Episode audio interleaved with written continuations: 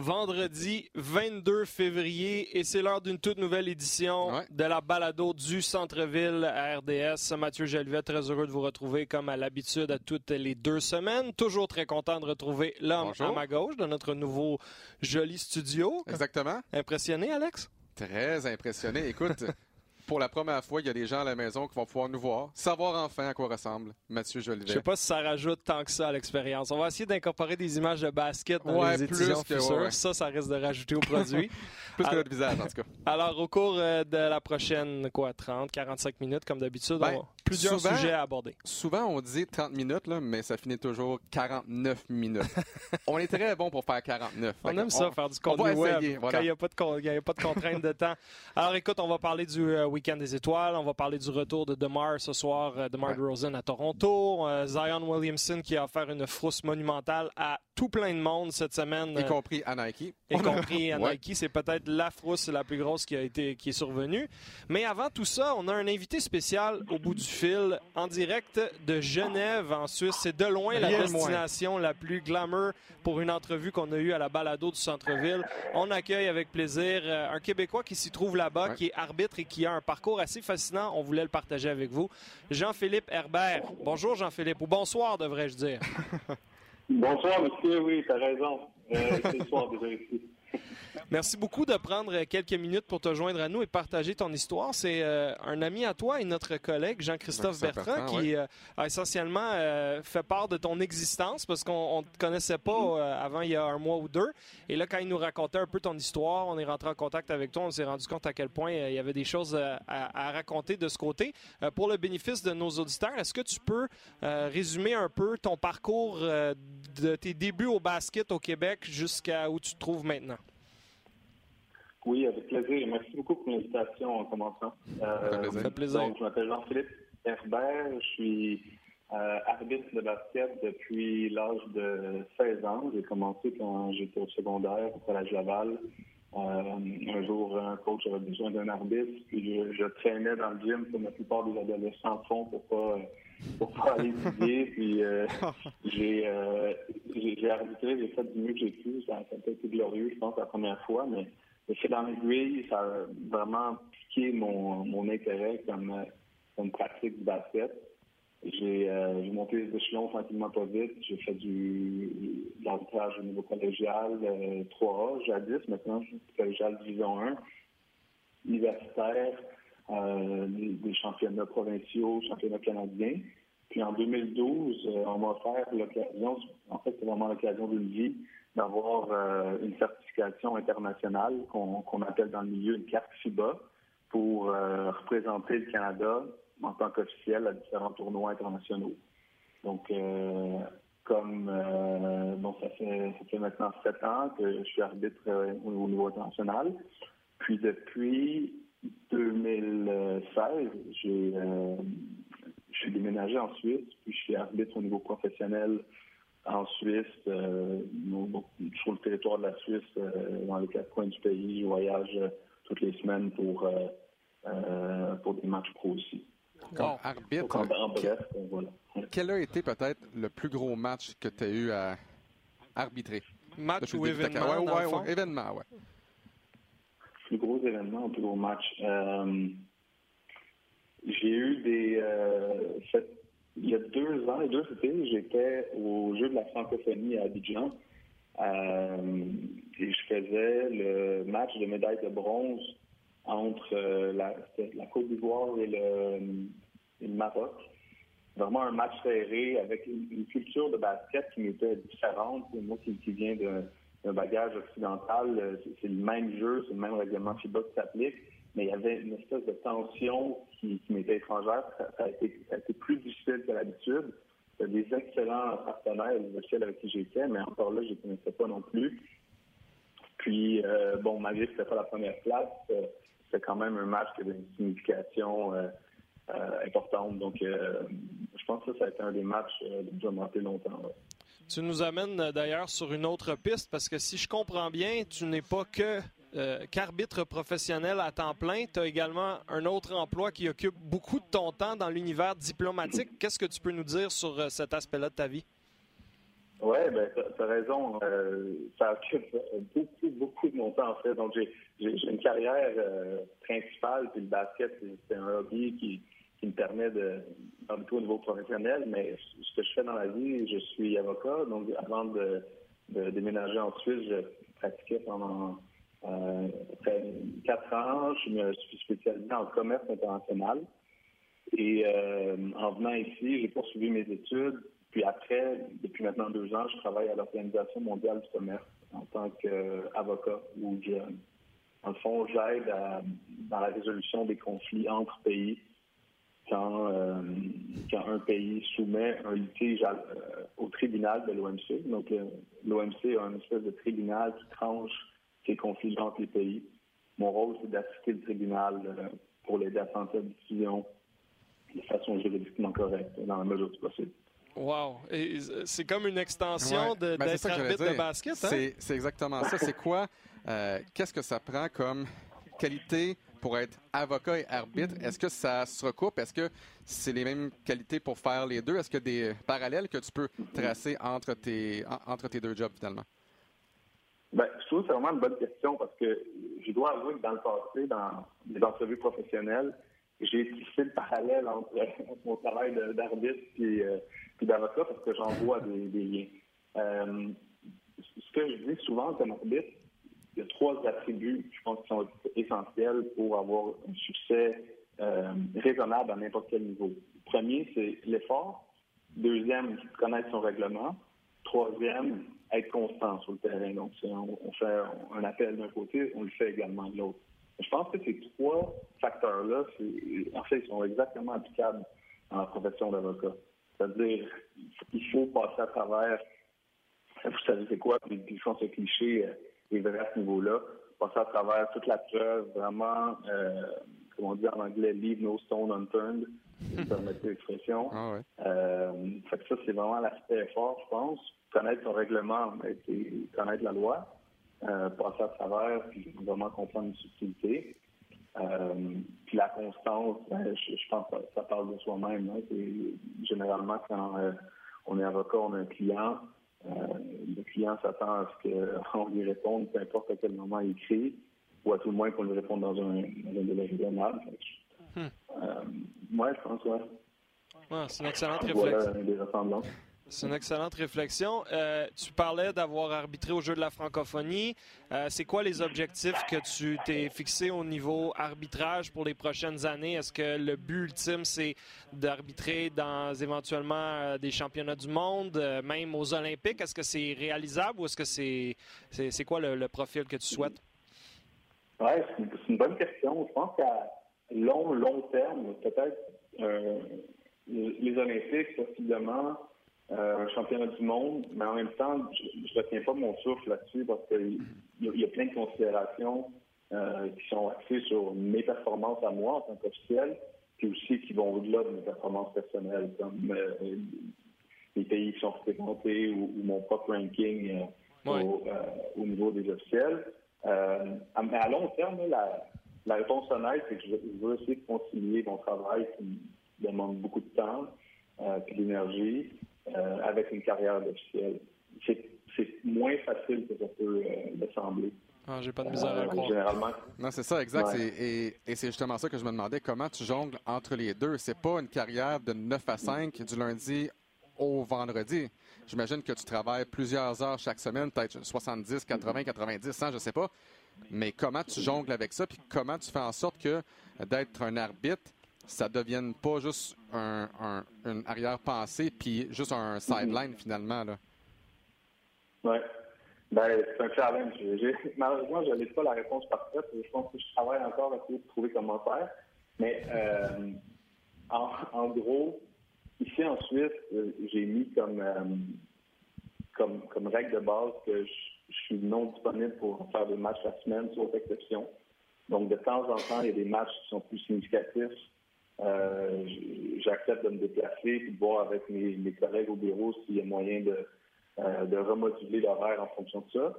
Mais autrement, euh, ma, règle, ma, ligne directrice, c'est de faire les matchs le week-end seulement. Ça a été bien accepté ici. Puis au niveau FIBA, ça a donné que les tournois qu'on va faire ont tous eu lieu l'été. L'été, c'est un peu plus facile de prendre une période prolongée pour voyager et faire le, tournoi. La date, ça a bien fonctionné, mais des fois, le présent n'est pas garant de l'avenir. Donc, j'espère que les choses vont, rester comme ça. puis au niveau de la, préparation pour les matchs, dans la mesure du possible, je fais mon entraînement, euh, l'entraînement en musculation le midi. Donc, euh, je saute l'heure du lunch, je, mange à mon bureau après ça. Euh, euh, préparation au niveau des matchs, je regarde mes matchs, voir ce que j'ai fait bien, qu'est-ce que je pourrais améliorer. Dans le train, au retour vers la maison. Donc, je, en fait, j'essaie de maximiser le temps. c'est top. C'est top. Ma blonde, ma blonde n'est pas tout le temps heureuse, mais on, trouve, on, trouve, toujours des solutions non seulement c'est super intéressant de t'avoir jasé, mais je me sens un peu paresseux. J'ai l'impression que je devrais faire plus de choses avec ma vie. On travaille pas assez. Euh, écoute, Jean-Philippe, merci beaucoup d'avoir partagé euh, ton expérience avec nous euh, et j'espère qu'on aura la chance peut-être l'année prochaine ou quelque chose de faire un suivi, de voir qu'est-ce qui s'est passé de nouveau avec toi. C'était vraiment très, très généreux de ta part de nous parler aujourd'hui. Ça me ferait très plaisir. Merci encore pour l'invitation, messieurs, puis bonne continuité pour votre show c'est super gentil. Merci beaucoup. Alors, c'était. C'était Jean-Philippe Herbert en direct de Genève en Suisse, un bonhomme qui a un profil qui euh, rendrait des jaloux parce que veut, veut pas. Euh, oui, il faut travailler fort, mais ça doit être des expériences fantastiques et euh, franchement, c'est un bonhomme inspirant. Et c'est là que tu te rends compte on fait juste du sport. Hein? on a un job exceptionnel, mais ça reste du sport. Écoute, tu peux comparer tous les jobs ensemble puis trouver des inégalités, mais non, franchement, super intéressant. Très, impressionnant comme profil. Merci à hein. Jean-Christophe Bertrand de nous l'avoir présenté. Yes. Alors, basculons vers le reste de l'émission, Alex, si tu le veux bien. Euh, donc, on va commencer par le week-end d'étoiles. C'est la première balado depuis ce week-end qui a eu lieu à Charlotte, en Caroline du Nord. On a présenté le samedi soir du concours d'habileté, qui avait quand même des moments forts. Euh, le match en tant que tel dimanche a eu des moments intéressants aussi. Qu'est-ce que tu as personnellement retenu? Ben, tout d'abord, justement, c'est la première fois que c'était présenté ici à RDS. Je pense pas qu'à l'époque, le match des étoiles ou le concours d'habileté était présenté à RDS dans les années 90. Donc, c'est la première fois. J'ai eu la chance de travailler sur ça et toi aussi. Et je ne sais pas si les gens à la maison comprennent à quel point pour nous, c'est quand même un rêve de pouvoir décrire du basket. Et non seulement ça, le concours d'habileté, le concours de dunk, le concours de trois points on n'aurait jamais pensé peut-être dans notre carrière avoir la chance de faire ça. Et sachez à la maison qu'on est excessivement heureux, d'une part, de pouvoir travailler sur des trucs comme ça. Ça paraissait sur. Euh, j'ai fait une petite visite, mais c'était surtout toi, Peter et, Will, puis vous avez eu du plaisir. Puis je pense que c'est ça l'idée avec ce week-end-là. Puis c'est pour ça que ce week-end-là existe. C'est pas pour être sérieux puis remplir des heures de télé. On voit que les gars qui sont réunis à, Charlotte étaient super contents d'interagir entre eux autres, parce que je pense que d'être là, c'est une validation pour eux en tant que joueurs de basket. Euh, moi, j'ai surtout retenu le concours de trois points. Rien ben contre le concours de dunk. le, dunk de Diallo sur Shaq, tu le regardes à la reprise, puis tu réalises à quel point c'est impressionnant. Puis il met la main sur son dos, mais je pense pas qu'il se propulse tant que ça. C'était vraiment impressionnant. Mais le concours de trois points, Curry a livré la marchandise. Joe Harris a été vraiment extraordinaire. Euh, Ton Joe Harris. Ouais, ben c'est ça. J'ai lancé son nom au début, mais j'ai lancé plein de noms au début quand je suis arrivé, fait que je me suis couvert à tous les niveaux. À peu près 9 sur 10. je pense qu'il a à peu près nommé tous les noms. mais il reste que Harris a été super constant. Euh, donc, je pense que c'est un beau week-end dans l'ensemble. C'est sûr que le week-end euh, il est comme un peu mis de côté par moment avec toutes les histoires hors terrain qui se poursuivent. Là. Les romans savons dans la NBA, on dirait que c'est pire que pire là, avec Anthony Davis, la, saga qui continue, puis euh, son coup d'État qui n'a pas marché avec ses agents.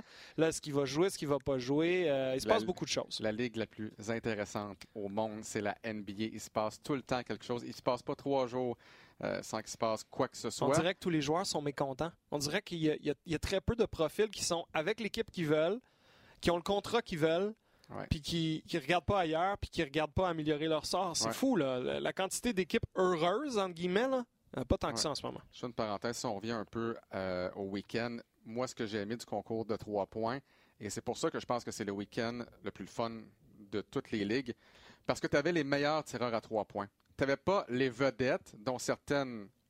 Tu n'as pas un Ben Simmons qui ne pas à trois points juste parce que c'est Ben Simmons. Hmm. Tu as amené 10 joueurs qui étaient excellents à trois points et ça donne tout un spectacle.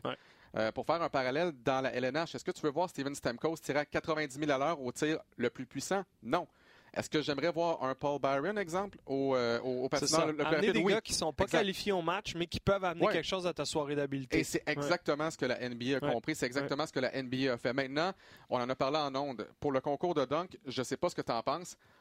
Année après année, c'est une réussite ou un échec. Je Mm. pense que le dernier, c'était Lavine contre euh, Gordon. Ça a été le dernier gros Ouais. concours de dunk pour moi. Cette année, on l'a présenté. Il y a eu Smith euh, qui a sauté par-dessus J. Cole. Euh, on a eu justement le, le dunk de Diallo, mais Ben, on le voyait sur papier, Alex, avant même Ouais. le début, que c'était pas inspirant.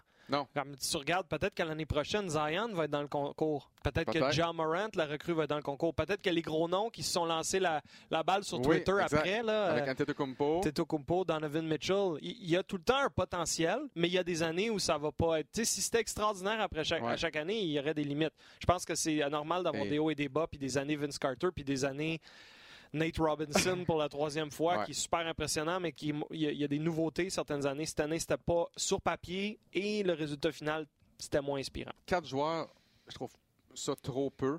Euh, à la limite, la première ronde, faites un dunk. Donc, c'est pas un dunk que tu t'arranges pour avoir une note de 40, puis ensuite tu peux vraiment Ouais, aller all-in. ouais. Vous êtes 8, tu as un dunk. Après ça, tu gardes les quatre meilleurs, tu en as un autre. Tu gardes les deux meilleurs et tu as une finale. Là, à 4, moi, ce que j'ai ce que, ce que j'ai déploré, c'est que le dunk de Diallo est arrivé en première ronde. Et ça a été le meilleur dunk. Hmm. Alors, tu sais, moi, j'aurais aimé ça, un dunk comme ça, peut-être en finale, mais pas en première ronde où, Non, je suis d'accord. après ça, c'est vraiment... euh, plus tu rajouterais de candidats. Évidemment, c'est pas comme le 3 points. Des spécialistes de 3 points dans la NBA, il y en a des tonnes. Des spécialistes, des gars qui dunkent de façon exceptionnelle et qui sont prêts à participer au concours. Donc, pas des joueurs établis qui considèrent qu'ils n'ont pas grand-chose à gagner à le faire. Il n'y en a pas 25. Il y en a peut-être même pas 10 qui auraient vraiment mérité d'être amenés, mais on aurait pu faire plus que 4. Puis comme tu dis, ça donne une autre énergie. Je, je pense que c'est une idée euh, définitivement à explorer Puis pour l'année tu veux prochaine. voir un LeBron James être là aussi. Tu veux voir des joueurs y aller. euh, Et LeBron, ils l'ont toujours invité, puis il a toujours dit non. ben, parce qu'il n'y a rien à gagner. Ben, c'est ça. T'imagines s'il perd. Ben, c'est ça. Donc, il faut que tu aies des profils un petit peu plus à la Zach Levine et la Aaron Donovan Gordon. Mitchell qui disait, je pense, je pense que c'était à ESPN ou à CBS, il disait Moi, là, c'était mon rêve. Je voulais participer au concours de dunk. Et non seulement je voulais participer au concours de dunk, je voulais le gagner. J'ai toujours Mm. voulu faire ça. Alors que tu as des joueurs qui font Ah non, moi, c'est- Ouais. c'est pas ma tasse de thé. J'ai comme trop à perdre. Je peux tout de suite te dire, Alex, que si Zion, je je n'utilise même plus son nom de famille, Juste tellement Zion. son prénom est caractéristique et tout le monde le connaît maintenant. Mais si Zion n'est pas dans le concours de dunk l'année prochaine, on va tous être déçus. Les diffuseurs vont être déçus, les fans vont être déçus parce que c'est le gars des dernières années qui vole l'attention. On le voit venir depuis ses années à l'école secondaire. Il y a une blessure dont on reparlera dans quelques minutes en ce moment qui inquiète, mais en général, si Zion est en santé comme il est supposé de l'être l'année prochaine, puis il n'est pas au concours, ça va être décevant. Puis s'il est dans le concours, crois-moi qu'on va en parler d'avance, puis qu'on va avoir hâte, puis que ça va mériter d'être la dernière compétition, alors que cette année, tu me disais pourquoi il n'aurait pas mis des dunks avant-dernier, puis le 3 points à la fin, Ouais, tu sais? À la limite, ben ouais. Ça va varier d'une année à l'autre, mais lui, ça va être le gros nom l'année prochaine. Puis pour revenir au match, je sais pas ce que, ce que tu as pensé du match. Je trouve qu'il y a eu plusieurs bons flashs. La passe de la passe au sol de, de Curry pour Antetokounmpo, c'était bien. Euh, le dunk de Steph Curry à la toute fin du match, c'était c'était bien également. Euh, on a eu plusieurs passes exceptionnelles. J'ai aimé ça, honnêtement. Euh, Est-ce que le résumé aux nouvelles est meilleur que le match? Probablement. Mais j'ai quand même bien aimé le match. Cette formule-là de repêchage, je l'ai aimé également. Ouais. Euh, c'est pas nécessairement Est contre Ouest. Ça a donné, euh, entre autres, un tir de, de trois points de Steph Curry contre Clay Thompson en plein visage. Et les deux, évidemment, bon, se parlent, se sont nargués un peu. Mais j'ai aimé ça. Tu as des joueurs généralement qui jouent ensemble, qui jouent un contre l'autre. Et euh, lorsque tu es Est contre Ouest, ben, ça donne pas la chance, malheureusement, de faire ça. Non, je suis d'accord avec toi. Il y a eu des bons moments. J'aime la formule de repêchage. J'adore la passion que les gars sur le banc ont quand il arrive quelque chose de specta- spectaculaire. Puis tout le monde est quand même investi dans le spectacle. Pas autant que le résultat. Je comprends qu'ils ont un bonus euh, s'ils gagnent le Ouais. match par rapport à s'ils le perdent. Mais euh, j'ai trouvé l'année passée, dans les 5, 6, 8 dernières minutes du match, il y a un peu plus d'intensité que cette année. Il y avait vraiment Ouais. les- tu sais, cette année, c'était comme oui, mais euh, juste un petit peu plus limité peut-être. Ça sera jamais une formule parfaite. Personne ne veut se blesser au match des étoiles. L'enjeu sera jamais énorme. Non. Mais pour, pour la formule qu'elle est, je pense qu'il y a beaucoup euh, de positifs à ce niveau-là. Et j'ai adoré le spectacle de la mi-temps avec J. Cole. Je- un grand fan, toi. Je suis un grand fan d'une part, mais je vous dirais que ce qui était bien, c'est que J. Cole vient de la Caroline euh, du Nord. Donc, tous les, tous les partisans qui étaient là connaissaient J. Cole. Ouais. Donc, c'est un gars de la place et le spectacle comme tel, la réaction de la foule qui chantait toutes les paroles, Hmm. ben, pour moi, ça fait en sorte que, écoute, Ah, oui, doivent euh, faire ça de- le, le plus possible. Pour- C'est ce que le Super Bowl fait jamais, Ben, exactement. C'est un gros problème. je comprends que je suis un fan de J. Cole, c'est correct, mais pour moi, ce spectacle de la mi-temps-là était meilleur que Maroon 5 euh, lors du spectacle du Super Bowl. Ah, je comprends que c'est pas, c'est pas la même échelle du tout, du tout. Mais pour moi, regardez la réaction de la foule. Regarde ça. Même pas proche. Non, Même pas voilà. proche. D'accord avec toi. Euh, parlons des Raptors. Euh, on entame, on est passé la moitié de saison, Ouais. évidemment. Là, Ben disons là, le c'est la dernier fausse, tiers. là, c'est la fausse mi-saison, finalement. Tu c'est ça. On a eu une bonne pause là, de neuf jours entre le dernier match, celui qu'on vous a présenté euh, le 13 euh, février contre les Wizards, et celui de ce soir, le vendredi 22 février, au moment d'enregistrer, face aux Spurs de San Antonio. On en a parlé, on en reparle pour la dernière fois. Le retour de DeMar DeRozan à Toronto, le Ouais. retour de Jakob Pertl aussi, mais j'ai pas l'impression qu'on va en parler autant de le retour de DeRozan, finalement. C'est ça. Euh, écoutez, ça, ça va être. Je pense qu'on s'entend tous pour dire qu'il va recevoir une belle ovation de la foule, que les gens vont euh, souligner son apport, qu'il va y avoir un beau témoignage vidéo, probablement au premier temps d'arrêt du premier quart. Euh, les choses, je suis sûr que les Raptors vont faire les choses comme il faut. Ouais. Euh, J'ai hâte de voir quand même l'intensité du match. C'est sûr que DeRozan, lui, va mettre un petit montant sur la table dans le vestiaire pour dire Hey, les boys, si on gagne à soir, Ouais. C'est sûr que c'est une, une double et une triple importance pour lui. Euh, ouais, Est-ce que Kawhi va faire la même chose, probablement? Euh, peut-être. Lors du dernier match euh, entre les deux équipes, parce que les deux formations ont joué une contre l'autre, euh, ça se passait du côté de San Antonio.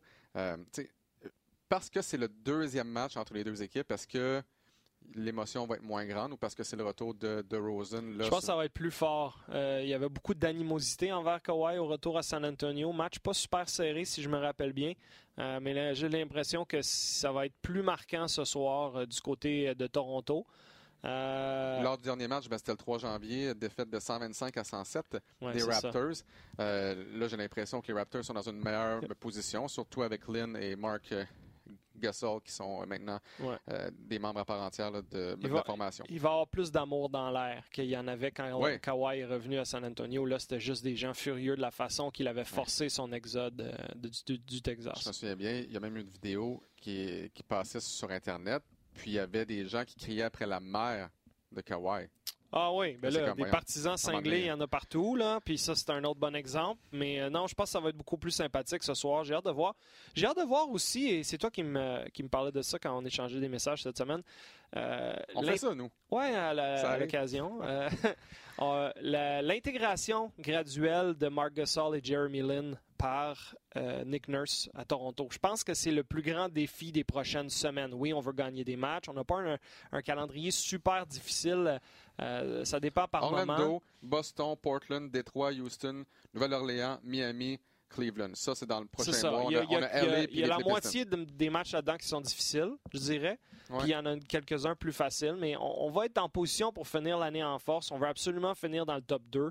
J'ai le feeling que ça va être difficile de rattraper Milwaukee, mais je pense vraiment que si les Raptors jouent du basketball correct et intéressant, sans être époustouflant, ils vont finir deuxième et s'assurer de l'avantage du terrain pour Mhm. la deuxième ronde. Ça, c'est quand même important. Euh, mais moi, je pense que c'est surtout au niveau du personnel, des rotations. Qui, qui fonctionne le mieux avec qui? Euh, euh, Gasol, est-ce qu'on continue de l'amener comme sixième homme? Euh, Ouais. Est-ce que Jeremy Lin, quel genre de minutes on lui donne? Est-ce qu'on lui donne des minutes exclusivement en remplacement de Lowry ou des fois aux côtés de Lowry? Comme ça a été le cas lors du dernier match, justement, contre les Wizards. Et ça a bien fonctionné à partir de la deuxième demi. Je peux pas dire que Lynn a eu une grosse première demi, là, mais à partir de la deuxième demi, on a vu que ça. Ben, il est polyvalent, Jeremy Lin. Ben il est oui. capable de faire autre chose que juste dribbler puis passer Et- le ballon. là. Et j'en parlais à William Archambault. Il y a des gens, là, dans leur tête, ils disent Lynn, c'est un point guard offensif, mais défensivement, il est horrible. C'est comme là, si les gens étaient pris il y a huit ans. Là, Mm. Jeremy Lin, défensivement, il est maintenant correct. Ouais. C'est pas le meilleur, là. C'est pas, un- c'est pas, c'est pas un gars comme Kawhi Leonard. Mais défensivement, arrêtez de vivre il y a 5, 6, 7, 8 ans, là. Défensivement, il est correct. Il est capable de faire le travail. Ouais. Euh, il l'a prouvé justement dans le match contre les Wizards. Et comme tu l'as dit, j'aime beaucoup la- l'avenue de Mark Gasol. Mais comme tu dis, est-ce que tu fais de lui un partant? La confiance d'Ibaka, est-ce que ça va être affecté par ça aussi? c'est plein de questions. Et là, tu te, remon- tu- tu- tu te ramasses avec beaucoup de talent dans ta formation. Qu'est-ce que tu fais lorsque Van Vliet revient? Est-ce que tu fais jouer Exact. Lynn et Van Vliet? Est-ce que Van Vliet euh, passe en deux à la place de Dylan Wright sur la deuxième unité? Est-ce que C'est bon d'avoir de la flexibilité, Alex. Veux, veux pas, là, Ah, mais il faut savoir Van- comment faire. ben, c'est ça, exact. Il faut trouver les bons rôles et ça, je pense que c'est le défi de Nick Nurse. Van Vliet est blessé pour encore trois ou quatre semaines. Lynn va avoir beaucoup de temps de jeu entre-temps. L'idée, c'est d'arriver en série le plus reposé possible.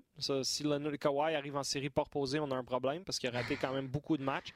Euh, et d'arriver avec les bonnes rotations, les bons rôles, la bonne chimie. Est-ce que Kyle Lowry va trouver ses repères en attaque? Il y a eu des meilleurs moments dans les dernières semaines, mais il y a quand même des soirs où il prend sept tirs, il en réussit deux. Il fait plein d'autres affaires pour aider son équipe. Mais tu as besoin que Kyle Lowry te donne un 16 points et Ouais. 9 aides à tous les soirs et il le fait pas systématiquement. Donc je pense que lui aussi continue d'apprendre à jouer avec tout ce beau monde-là. Donc on a sur papier, je crois, notre meilleure équipe peut-être de l'histoire des Raptors, mais comme tu dis, c'est savoir quoi en faire. Donc, euh, bien hâte de voir l'évolution de cette équipe et de voir comment l'Est va évoluer. D'ailleurs, hier soir, on a eu un match super serré. un match, ouais. Celtics-Sixers qui se battent essentiellement en ce moment pour la quatrième place et qui, les deux, aspirent à monter troisième et devancer les Pacers. Donc, imagine si on n'arrivait pas à rejoindre les Pacers et on finissait Bucks- 4-5. Bucks contre Celtics. T'as- Ah oui, c'est bon, excuse-moi. ouais, Oui, t'as Bucks, Bucks Celtics, euh, euh, Sixers Celtics, c'était juste avant le, Ouais. le match des étoiles. Euh, mais moi, c'est ça. Imagine si Sixers et Celtics se retrouvaient au premier tour, finissant peut. 4 à 5. Et là, ça serait la guerre. Et déjà, tu perds un des gros prétendants. Donc, ça, c'est un scénario que les, les Celtics vont espérer. Donc, j'ai bien hâte de voir. Ouais. Euh, parlons un peu de Zion. Oui. Euh, on pensait pas vous parler de ça aujourd'hui. Oui, il y avait un gros match euh, UNC Duke, 8 contre 1 à Cameron Indoor mercredi. Puis là, on se disait, wow, c'est un des matchs de l'année. Les billets les moins chers coûtent 2500 dollars. Ah, C'est hallucinant. C'était des prix de Super Bowl fou. pour aller voir le match. Barack Obama est assis euh, aux abords du Ouais. terrain derrière un panier. Euh, il y avait d'autres, il y avait des, des- des gens comme Spike Lee qui étaient là. C'était vraiment comme un match Il- de, de Il fallait être là. Il fallait Il être fallait là, être là. Et la catastrophe est survenue pour tout le monde. Pour Duke, pour les fans de Duke, pour les fans de basket en général qui regardaient le match par curiosité, Nike. pour, pour Nike, pour ESPN qui diffusait le match, pour Barack Obama qui s'est déplacé. Tout Et le pour monde la personne qui a payé 2500 Exact. pièces pour son billet. tout le monde voulait voir la rivalité, voulait voir les bons joueurs, mais surtout voulait voir Zion. Et euh, Zion s'est blessé après 30 secondes de jeu. Il n'est pas revenu dans Ouais. le match. Mais Il- c'est pas juste qu'il s'est blessé, Mathieu, c'est ça. Comment s'est-il blessé, Alex? Son soulier s'est détruit. La semelle de son soulier a vraiment.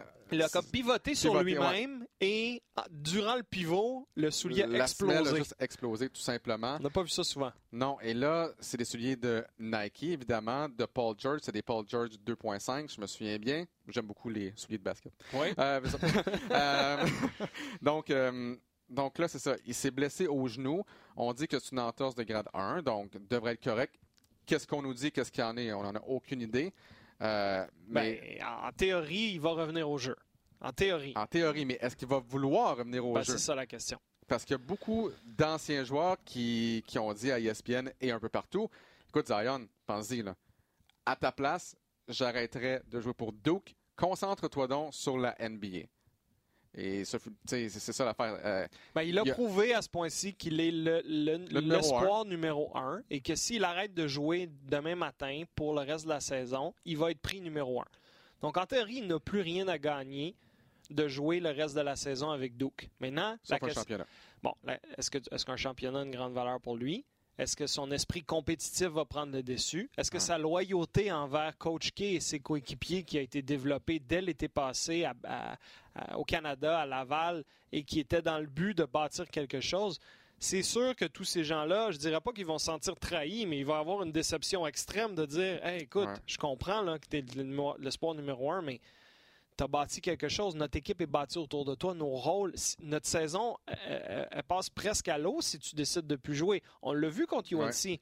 Oui, ça arrive en début de match puis ça déstabilise tout le monde. Puis si on avait su 24 heures d'avance qu'ils ne jouaient Mais- pas, ça aurait peut-être été plus facile émotivement. Il reste qu'on a vu les limitations de cette équipe-là sans Zion.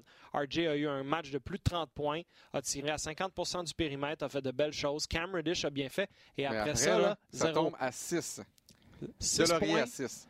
Après ça, 3, Jones à 3. 2, White, ouais, 1. écoutez. Écoute, ils ont, mar- ils ont marqué 60 des 72 points, Ouais. Alex. C'est un pourcentage horrible quand tu veux bâtir une équipe de basket, ça. 33-27, 0-0-3, 6-2-0-1. C'est, euh, ça vous montre que c'est une équipe à trois joueurs et que les autres autour sont là pour prendre des rebonds, pour faire l'effort, pour jouer en défensive. Même Jones, 1 en 11 en 40 minutes. 1 en 11. Ah, C'était pathétique. Mais là, Alex, le problème, il est là. C'est que Coach Key, s'il se fait dire par Zion et sa famille, désolé, on apprécie beaucoup ce que tu as fait pour nous. Tu as donné la visibilité, la, la fenêtre de visibilité à notre fils qu'il nous fallait. Mais là, avec la blessure qui survient, les risques subséquents, le fait qu'on a des contrats de millions et de millions de dollars qui nous attendent, pas juste avec son contrat de joueur, mais avec tous les commanditaires qui vont vouloir s'associer à, à ce brand émergent, on peut pas prendre la chance. Ouais. On pourrait pas blâmer sa famille et Zion de prendre cette décision-là. Moi, j'ai super hâte de voir dans les prochaines semaines qu'est-ce que Zion lui-même va annoncer. Parce que, en théorie, c'est pas une blessure majeure et donc il devrait Ouais. revenir. Mais devrait en circonstances normales. Ceci ne sont, ce ne sont pas des circonstances normales. Et là, l'autre question, euh, et on en a parlé, je pense que c'est le commissaire qui en a parlé. Est-ce qu'on ramène l'âge du repêchage? Est-ce qu'on ramène l'âge d'un an? Est-ce qu'on permet d'être repêché plus tôt? Comment ça fonctionne tout ça? Ben là, il y a l'autre système qui va rentrer en vigueur dans les prochaines Avec années la avec la G-League. On va te donner un salaire de 150 000 ou quelque chose comme 125, ça. je pense. 125 pour aller jouer un an dans la G-League, pour être développé vers la NBA si tu veux déjà commencer ta carrière, mais qu'on sait que tu n'es pas prêt à jouer pro encore. Ouais.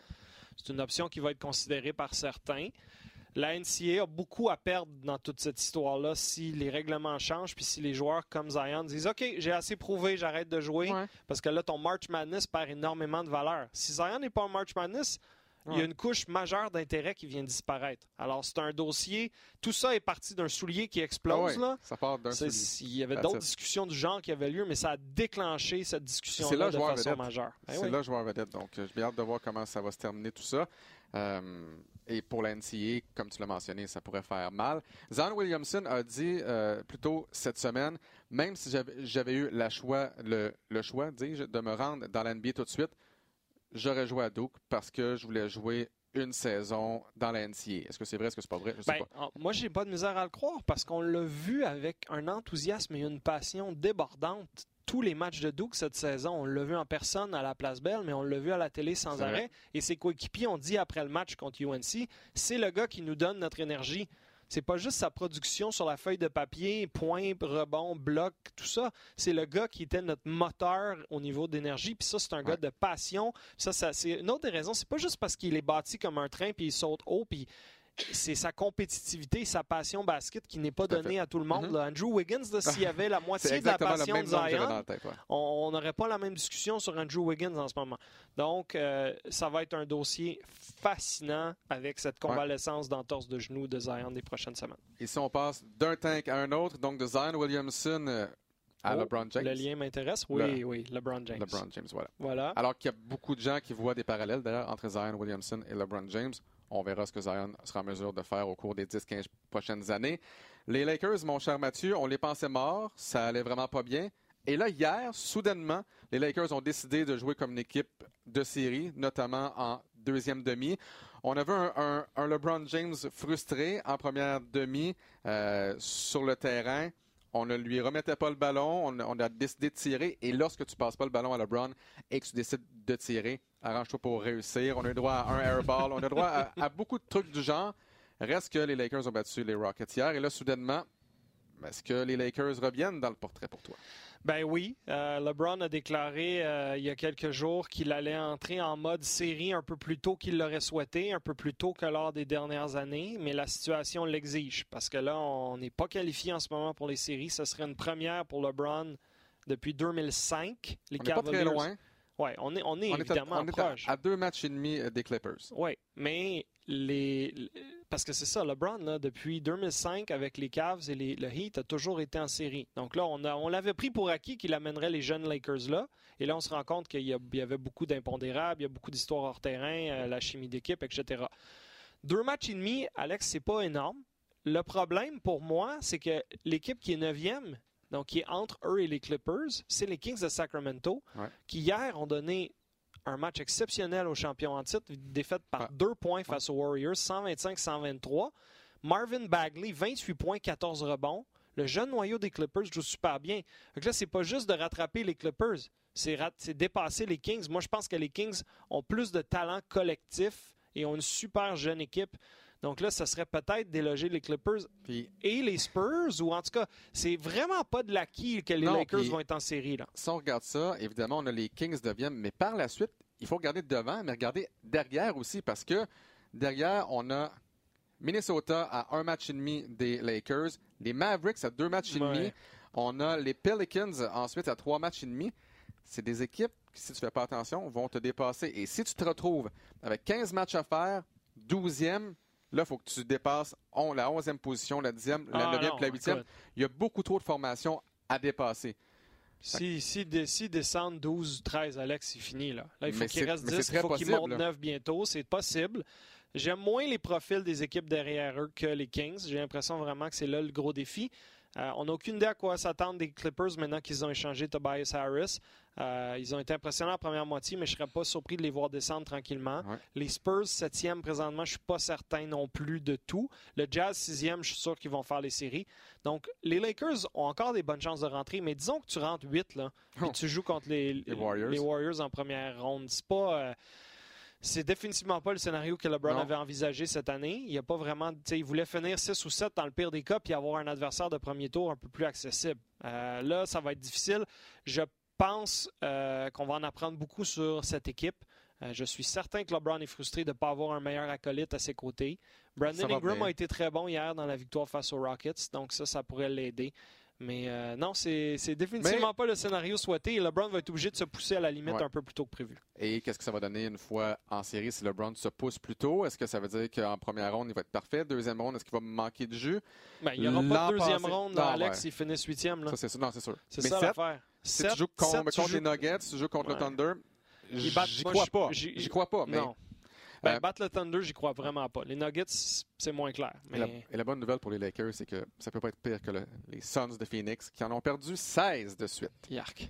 Mais peut-être que Zion, hein? peut-être qu'on ne sait pas. Peut-être que Zion Williamson va être là. Euh, si on jette un coup d'œil. La ne veut pas que Zion aille à Phoenix, je te dis tout de suite. C'est vraiment pas un marché intéressant pour eux euh, à plein de niveaux, surtout dans la côte ouest. On a les Suns derniers et qui avant-dernier les Knicks de New York à un match d'avance des Suns. Par mm. la suite, tu as les Cavaliers et les Bulls. Dans le fond, là, ces quatre formations-là, ça va être les quatre formations qui vont se battre pour le premier choix. Et tu veux finir dans les trois derniers parce qu'on sait qu'au repêchage, les trois dernières équipes vont avoir 33 des chances, des, chances de repêcher au premier rang. Imaginez, et on en a parlé il y a deux semaines, imagine si les Knicks repêchent quatrième après avoir tout vidé. Ah, ça ah. se peut, ça se peut, mais c'est drôle parce que les Knicks euh, je, résume rapidement, là, mais tu te rappelles de, milieu des années 80, il repêche Patrick Ewing au premier rang. C'était le gros, le gros espoir de sa, de sa cuvée cette année-là. Et euh, les Knicks avaient gagné la loterie. Et encore à ce jour, 35 ans presque plus tard, il y a des théories de conspiration que la Ligue s'était arrangée pour que les Knicks aient ce premier ah choix-là, que l'enveloppe était soit plus chaude ou plus froide dans l'espèce de boîte pour aider le commissaire, je me rappelle plus qui avait eu à tirer l'enveloppe, mais, c'est sûr que c'est facile, mais en même temps, Alex pense-y, Zion vaut encore plus à la Ligue à New York qu'il le vaut à Phoenix ou à même Cleveland à la rigueur. Mais dans je crois pas, je suis pas en train de vous dire, mais, je, trouve ça fascinant d'avoir la discussion parce que tu veux les plus gros joueurs dans les plus gros marchés, malheureusement. Souviens-toi, lorsque Sidney Crosby, pour faire un, parallèle avec le hockey, Sidney Crosby est repêché par les Penguins de Pittsburgh, une formation qui allait nulle part, une formation qui était en vente. Et là, soudainement, le meilleur joueur depuis Mario Lemieux ou whatever arrive avec les Penguins de Pittsburgh. Donc, non, non, regarde, on je ne crois pas aux théories du complot comme toi, mais ben, Moi non plus. Ben, ça. Mais je te garantis qu'à défaut de faire de la magouille, la Ligue adorerait que Zion se ah retrouve dans la, grosse pomme parce que cette équipe-là a été moribonde depuis des années et ça demeure l'équipe qui vaut le plus dans toute la Ligue, qui est dans le plus gros marché médiatique ou dans la plus grosse ville du moins. Euh, et, qui, n'attend que ça d'avoir un, joueur, un jeune joueur vedette. la semaine passée, je pense que la semaine passée, James euh, Dolan, le propriétaire, a dit Moi, je, ne vends pas cette formation-là. Et pourquoi il vendrait cette formation-là? Bah, parce qu'il continuer à prendre de la valeur, ça reste les Knicks de New York. Éventuellement, c'est correct de faire un gros coup d'argent aussi, mais j'imagine qu'il vit sur la vente de crédit parce qu'il sait très bien sur quoi il est assis euh, tout ce temps-là. Exact. Écoute, euh, est-ce que ça fait le tour? Ben, je pense que oui. Honnêtement, Oui. ça ressemble à ça. Ben, euh, je pense que c'est euh, c'est vraiment le la, la deuxième, troisième dose d'énergie. Elle embarque maintenant là, avec le, le retour du week-end d'étoiles. À moins de deux mois des séries. Fin février, la date limite des échanges est passée. Et là, on passe en deuxième vitesse parce que dans l'Est, on vous a parlé du top 4, mais c'est pas fait encore parce que les Pacers sont encore dans le décor. Les Nets également veulent être pris au sérieux. Alors, l'équipe qui finit 3 va peut-être avoir un coriace adversaire au premier tour. Et dans l'Ouest, tout est à jouer, mais littéralement tout est à jouer. Alors, nous, du côté d'RDS, ben, on reprend également euh, Mercredi. du collet. Donc, euh, mercredi, oui, alors mercredi euh, prochain, le 27, euh, on, vous, euh, on vous offre notre prochain rendez-vous sur les ondes de RDS2. Donc, on suivra souvent un match en parallèle à la demi. Ouais. Vous donner un clin d'œil euh, de ce qui se déroule un peu partout. Euh, et on aura les meilleures équipes pour vous au cours des prochaines Ouais. semaines. Et là, c'est Warriors contre Heat à Miami. Oui, alors une des À rares fois de voir les Warriors sur nos ondes dans la case horaire de le- la côte Est, Ouais. parce qu'on les a présentés à quelques reprises à 22h30 dans leur environnement à eux, super excitant. Mais là, de les voir jouer un match qui débute à 7h30 face au Heat qui se bat encore pour peut-être finir Ben oui, ils sont- euh, sont à un à un demi-match et qui ont donné tout un match aux Warriors à Golden State il y a quelques semaines. Alors, on espère euh, avoir des bons matchs pour vous. Alors, les Warriors sur nos ondes, on va avoir euh, les Celtics, les Sixers, les Bucks, Les les. Raptors, les Nuggets à vous présenter au cours des prochaines semaines. Généralement les mercredis, à quelques exceptions près. Et la balado, ben, tous les vendredis. Donc, on se retrouvera euh, dans... Au mois de mars, là. Att- Attendez que je regarde vite vite, c'est quoi la date? euh, le 8? Probablement jeudi 10? dans 13 jours, Alex. Le Euh, 8? idéalement, parce que Le 8 le mars. 8, si- moi, je suis pas là le 8. Oh. Qu'on- on va faire... euh, À suivre. c'est ça, c'est le mystère. Euh, merci beaucoup. Comme d'habitude. Alex, toujours Yes. plaisant. Euh, merci à Tim à la console. Et euh, ben, on vous retrouve au cours des prochaines semaines pour une autre balado bientôt. du Centre-Ville. Partagez le contenu sur les médias sociaux. À très bientôt.